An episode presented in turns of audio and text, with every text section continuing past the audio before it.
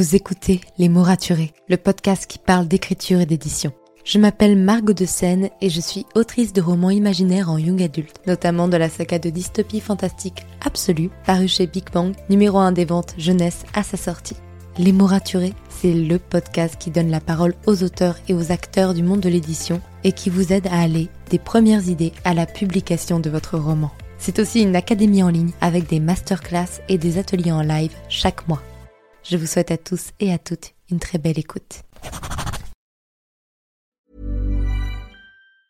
When it comes to finding great deals on mobiles, we've gone beyond expectations at Curry's. Maybe you want the latest Google Pixel 7 Pro. We've got all the latest models on the award winning ID Mobile and Vodafone networks. Maybe you want a better deal. We've got deals on data, trade ins, cashback, and more.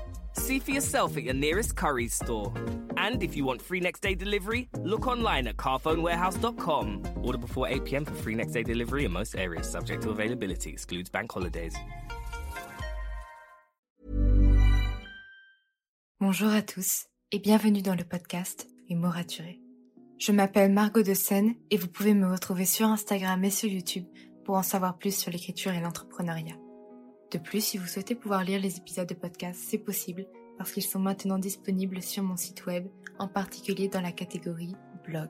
Vous pouvez également vous abonner à la newsletter pour pouvoir recevoir du contenu chaque mardi matin, motivant, inspirant, avec des méthodes d'organisation, des conseils pour mieux écrire votre roman et pour aussi vivre une meilleure vie d'auteur. Si vous souhaitez soutenir ce podcast, n'hésitez pas à lui laisser une note et un commentaire sur Apple Podcast. Je lis tous vos commentaires chaque semaine.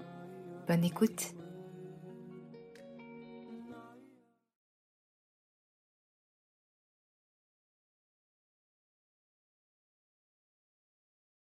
Hey, je suis ravie de vous retrouver pour ce nouvel épisode de podcast qui n'était absolument pas prévu, il faut le dire. Mais bon, il y a eu un concours de circonstances qui fait que aujourd'hui, je vous fais cet épisode. Mais, mais, mais, mais, mais, mais, avant d'en parler comme d'habitude, on va d'abord commencer par lire un commentaire que vous m'avez envoyé sur, pour le coup, en DM Instagram. Ce commentaire, il vient de melia.ml-06, aussi appelé Inspecteur Poisson. Merci beaucoup Margot pour tous tes podcasts. Je les ai dévorés. Ils m'aident réellement, on se sent bien quand on les écoute et on en ressort plus motivé que jamais à écrire. Tu m'as donné tellement de conseils que j'applique aujourd'hui, tellement aidé lorsque je me sentais mal sur certains sujets. Merci, merci, merci vraiment. Eh bien, Mélia, ou inspecteur poisson, merci à toi. Et de façon générale, je voulais vous dire merci à vous tous car si vous ne me suivez que sur le podcast, je vous avais mis au courant la semaine dernière que je sortais ma campagne Ulule mardi dernier, donc mardi 26 janvier 2021, et il se trouve qu'elle a été postée à 9h et qu'elle a atteint les 100% à 22h. Wow Et donc euh, ça pour le coup, c'est grâce à vous et uniquement grâce à vous. Donc je voulais vous remercier du plus profond de mon cœur car ça me fait tellement plaisir, ça me rend tellement heureuse en fait de voir que vous croyez en ce projet qui est Riker au point de vouloir investir en lui et de me soutenir de toutes vos forces par vos messages, par vos soutiens financiers, mais aussi par vos partages, bref, par tout ce qui est possible et inimaginable de me soutenir. Alors, merci énormément. De ce fait, aujourd'hui j'avais prévu un épisode de podcast sur les 8 choses que j'aurais aimé qu'on me dise sur l'écriture. Et j'ai eu un cas de conscience hier soir, juste avant de dormir. Je me suis dit, ah, cet épisode, il est bien, il est prêt. Je n'ai qu'à l'enregistrer et c'est bon. Et je ne peux pas, en fait. Je dois leur proposer quelque chose pour les remercier et peut-être qu'ils n'en voudront pas et puis c'est tout. Donc je vous ai fait une story Instagram. Pour vous, c'est hier matin, pour moi, c'est ce matin. Vous demandant ce que vous préférez entre un épisode sur, du coup, les huit choses que j'aurais aimé qu'on me dise sur l'écriture et un épisode où je vous lis le prologue de mon roman qui est en cours de réécriture. C'était un match très très très très très serré. Jusqu'au bout j'ai cru que aucun gagnant n'en sortirait, que j'allais devoir faire ce choix cornélien. Et finalement, à quelques pourcentages près, c'est la lecture du prologue qui en est ressortie. De ce fait, comme vous avez été nombreux à voter pour l'autre sujet, l'autre sujet arrivera la semaine prochaine. De toute façon, il a été écrit, il est prêt à être enregistré. Donc ne vous inquiétez pas pour ceux qui avaient envie d'entendre l'autre sujet, il arrivera lundi prochain. Bien. Du coup, aujourd'hui, je vais vous lire le prologue de mon roman.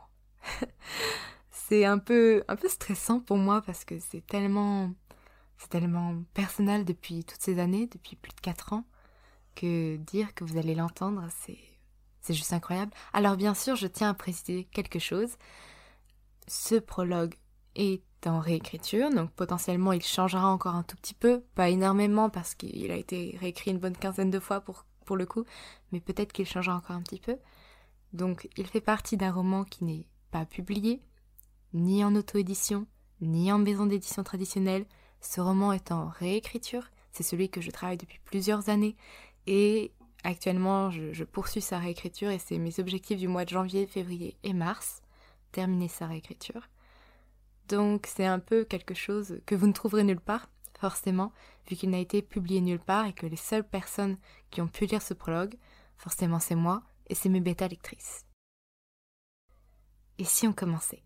Peut-être pour vous mettre un petit peu dans l'ambiance, sachez que mon roman est une saga, que c'est une saga dystopique, donc d'anticipation, dans un monde futur qui a mal tourné, je ne peux rien vous dire de plus, forcément. Et si vous avez aimé la lecture de ce prologue, n'hésitez pas à m'envoyer un petit message, à, me dire ce que vous avez aimé, ce que vous avez moins aimé. Après tout, c'est de la réécriture, donc euh, ce n'est pas encore le roman fini. Et si ça vous intéresse aussi que je fasse d'autres lectures, d'autres audiobooks, peu importe, bref. Bref, je ne vais pas vous faire attendre plus. On va commencer. D'abord, il y eut le noir et le silence. Le monde s'était réduit à une immense boîte sombre que quelqu'un déplaçait sans précaution. Le communiste qui nous transportait était plongé dans la pénombre. Pas de fenêtre et aucune lumière interne pour nous rassurer. Le communiste, comme tous les moyens de transport modernes, flottait à plus d'un mètre du sol. Pourtant, de temps à autre, il s'élevait un peu plus, comme pour éviter un obstacle. Cela arrivait de plus en plus souvent au fur et à mesure que l'on se rapprochait de la zone. Il faisait trop chaud ici. J'avais les mains moites et le front ruisselant de sueur. L'odeur de transpiration qui émanait de certains était de plus en plus insupportable.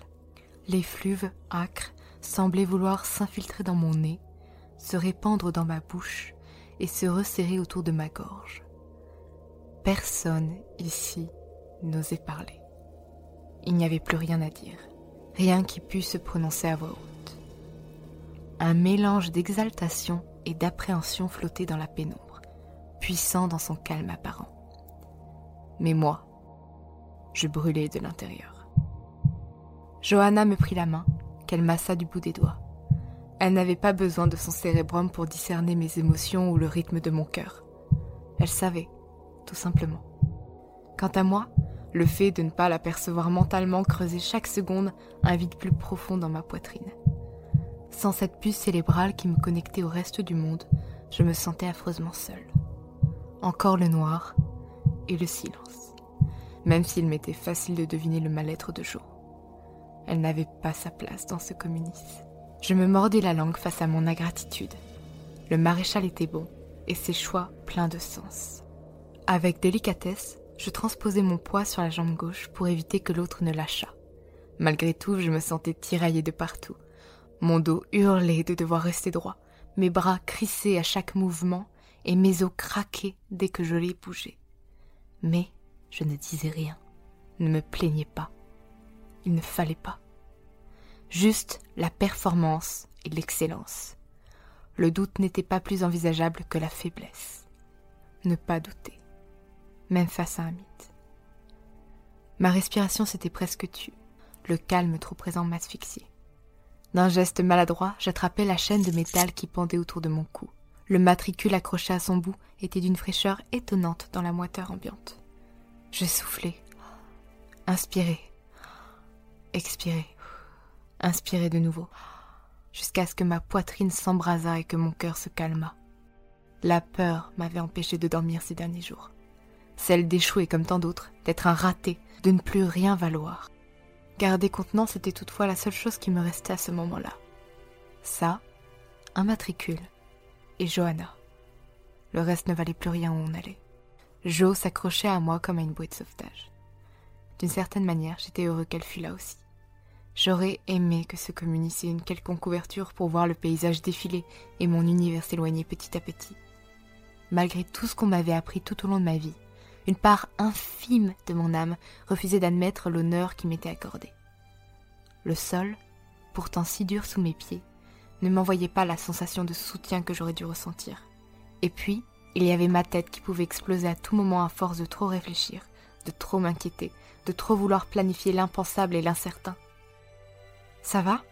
Même sans la voir, même sans aucun cérébrum pour ressentir ses émotions, je savais avec quel visage Johanna me regardait.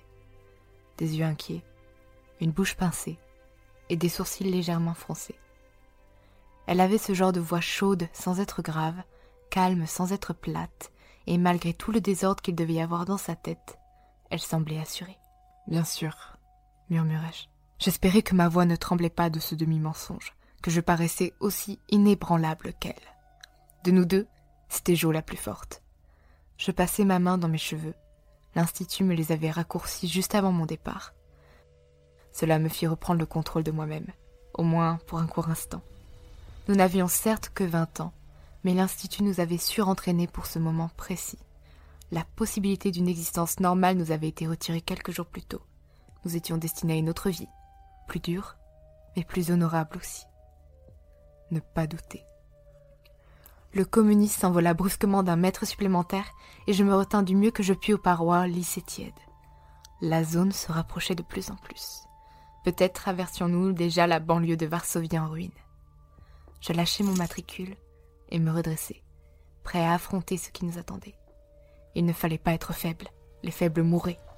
Montrer une faille, c'était les exposer tout au grand jour. Ne pas être faible, ne pas être faible ne pas arriver prévu dans cinq minutes, annonça une voix mécanique. La panique monta dans ma poitrine, ainsi qu'une forme grandissante d'impatience, grisante et effrayante en même temps. Ma respiration se hacha, et j'eus une soudaine envie de vomir, de m'écrouler pour ne pas me relever, de laisser les autres mourir à ma place. Jo, comme si elle lisait encore clairement en moi, me prit la main et me massa la paume du bout des doigts. Ma meilleure amie était à ce moment précis l'unique raison que je trouvasse pour tenir le coup. Elle et peut-être le serment que j'avais fait à toute une nation. Pour être parfaitement honnête, je ne voulais juste décevoir personne. Ni l'Institut qui m'avait formé de mes dix ans jusqu'à mes vingt ans, ni Alborn et autres instructeurs qui avaient cru en moi, ni Joe et sa confiance, ni mes propres exigences. Cette mission était dorénavant la mienne. Mon honneur de soldat, de Puniatum Corpus, préférait la mort la désertion. On commença à décélérer. Joe serrait maintenant si fort ma main que je ne sentais plus le sang circuler. Puis, le communiste s'immobilisa net, provoquant quelques déséquilibres. Mes jambes pouvaient lâcher à tout moment à force de devoir tenir dans la même position depuis des heures. L'idée folle qui puisse nous laisser enfermer ici me traversa l'esprit. Il me fallait sortir pour respirer un air plus frais. Pourtant, je redoutais encore plus que les portes ne s'ouvrissent sur l'horreur grandiose que l'on nous avait décrite. Joe me relâcha et poussa un léger soupir. Réveillé par l'angoisse montante, les plus fatigués tentaient de bouger un peu, chuchotaient entre eux des questions sans réponse. Je passai une main sur mon uniforme gris tout neuf, dans lequel je n'étais pas encore très à l'aise.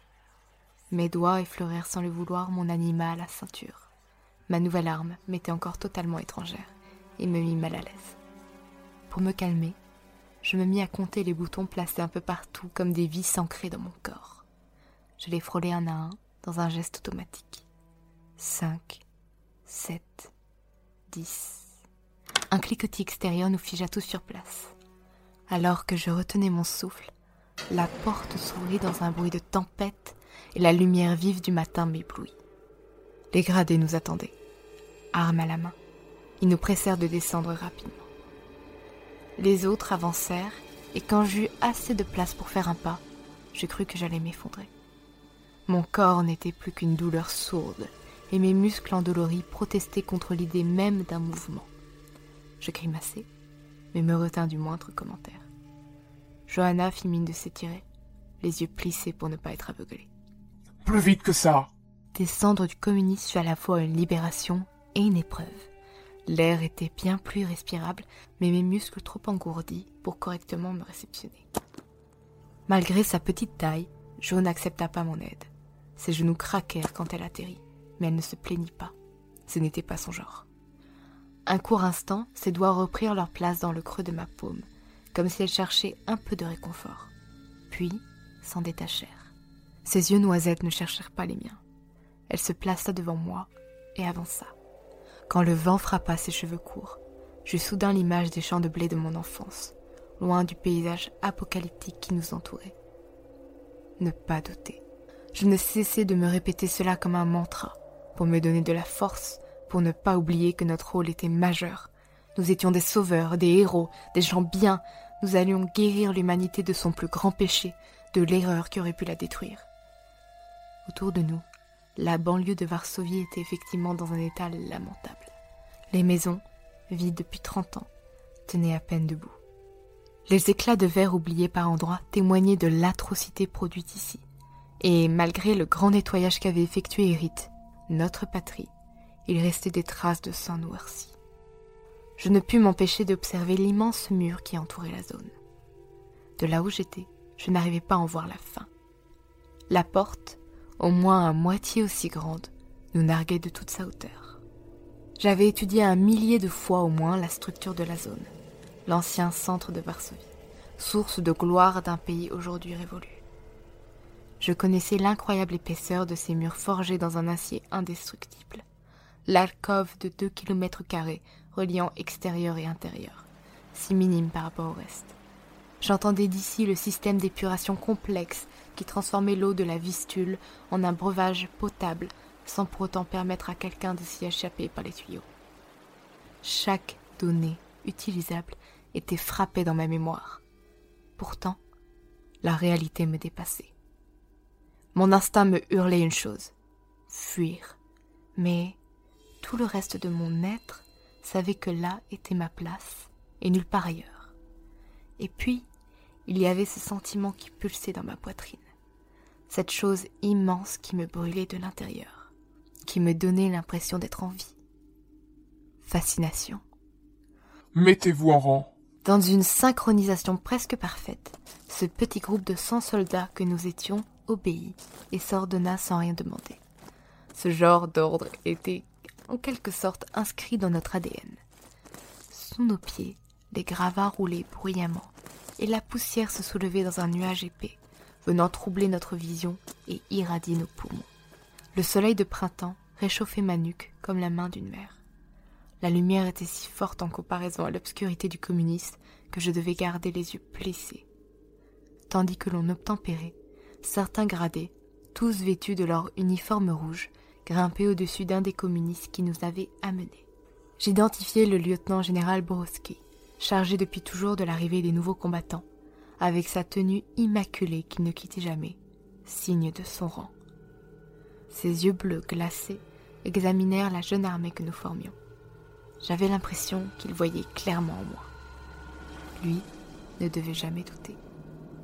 La brise de ce matin de mai contrastait avec les lieux lugubres qui nous faisaient face. Autour de nous, les restes d'une ville cimetière et devant nous, derrière ce mur infini, derrière ces portes lourdes, derrière tous ces secrets enfuis depuis trente ans, quelque chose de bien pire nous attendait. La folie humaine était passée par là.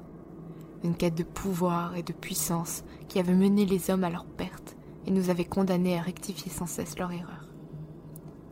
La zone semblait si silencieuse vue de l'extérieur, sereine dans sa solitude. J'aurais presque pu oublier pourquoi nous étions là. Je pris une grande inspiration. L'air me semblait différent ici, plus âcre, plus vieux aussi, avec un arrière-goût d'abandon et de désespoir. Seule la fierté qui nous habitait donnait un peu de couleur à ces lieux. Ça, le ciel bleuté et les uniformes rouges sans dégradés. Le reste était pour l'instant d'un gris morne. Nous sommes les sauveurs, murmurai-je pour moi-même. Novum invenit passem, me répondit tout de même Joe. Plus qu'une affirmation, c'était une prière collective. Nous étions les rédempteurs, la vingtième génération à fouler ce sol, à franchir ses portes, à prêter serment de réussir ou mourir, vaincre un fantôme, un mythe, une histoire pour faire peur aux enfants le soir ou tomber dans l'oubli. Pour cela, il nous fallait battre la plus haute technologie jamais créée. Un mélange abominable entre une machine et une bête, l'arme inventée pour ne jamais mourir, la première IA forte de son genre. Derrière ces murs, la chose nous attendait.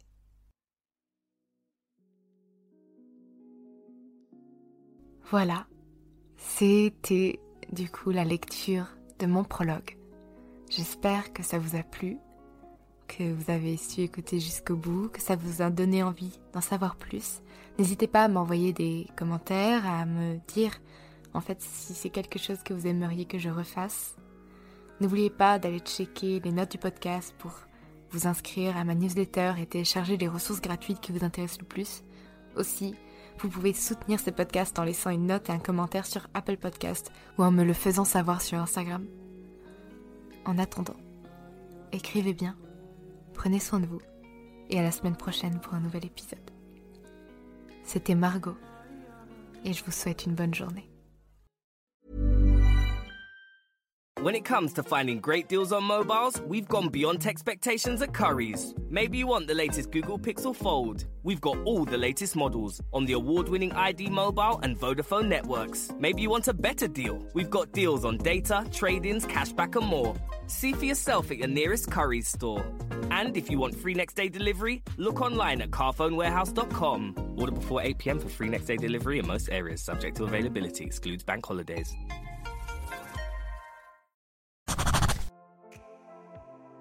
Merci pour votre écoute. Pour soutenir le podcast, n'oubliez pas de vous abonner et n'hésitez pas à laisser une note et un commentaire sur votre plateforme d'écoute préférée. Vous n'imaginez pas combien cela aide le podcast. Retrouvez toutes les actualités du podcast sur le compte Instagram les.mots.raturés et en newsletter. À très bientôt pour un nouvel épisode.